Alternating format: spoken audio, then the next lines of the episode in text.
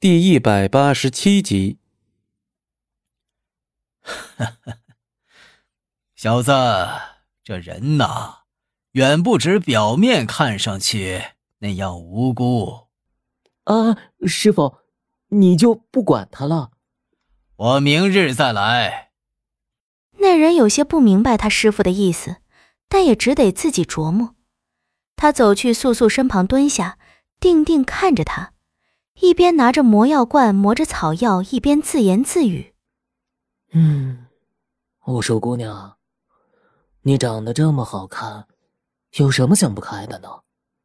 像我吧，一出生家里就因贫困养不起我而被亲生父母丢弃，后来被一群道士收养。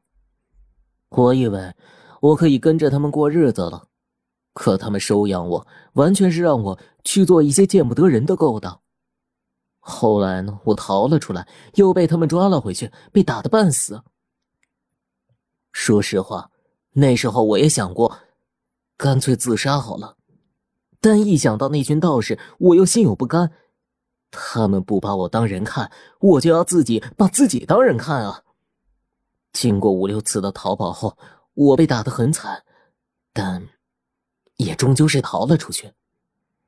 说到这，他又将目光转向手中的药罐，沉思片刻，再开口：“我一个人生活了一年，一直靠乞讨为生，但那段时间，我也从没想过要死。可能是我的乐观感动了老天爷吧，终于有一天让我遇见了师傅。师傅待我很好很好，给我饭吃。”给我添置新衣裳，还给我取了名字呢。我跟师傅游走四方行医，直到师傅现在走不动了，我们才在这儿安置下来。师傅他呢，想把他的毕生所学都传授给我。嗯，可是我太不争气了，始终不能像师傅他老人家一样厉害。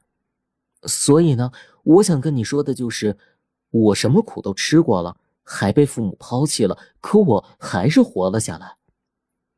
我不知道姑娘你身上发生了什么让你无法释怀的事，但只要继续活着，一切都还有希望，什么都可以挽回。如果你真的选择了以死去逃避，真的不想再看看这个世界了，我觉得，若是有来生，姑娘你一定会后悔的。那人没有注意到，当他话音落时，素素的手指有了轻微的动弹，但这只有一瞬。那人说：“活着，一切就都还有希望吗？”当他听到“挽回”二字时，为何他的心会如此之痛？难道这样一个陌生人的一番话，竟让他打消了些想死的念头？还是说，他根本就还有放不下的牵挂？素素啊，素素！你终是这样可悲。也许风景寒说他是错，他的确是错，执念是错，放下是错，可他已经无法回头了，何不就这样一错到底，再不醒来，再记不起曾经的种种？一日又一日，时光流逝的飞快，救下他的这对师徒从未放弃过他，也许这就是行医者的执念吧。每日每日，小徒弟和他师傅的对话，素素都听得见，可是他就是不愿意醒过来。每天这样听这对师徒之间的对话，似乎也成了素素现在唯一的乐趣。他们会谈论自己身边发生的有趣的事，会说隔壁村子又有哪个小伙和哪个姑娘成就了良缘。师傅偶尔会批评他的徒弟不成器，会用捣药棒使劲敲他的头。徒弟也会同师傅顶上几句嘴，但却从未发生过争执。每天这样吵吵闹闹，都是在增进他们师徒之间的感情。有时候，素素感觉自己的内心在发笑，由衷的笑，羡慕的笑。有时候，他意识清醒的时候，会听他们师徒说上一个晚上；有时候，听到了伤心处，他也会不由得揪心起来。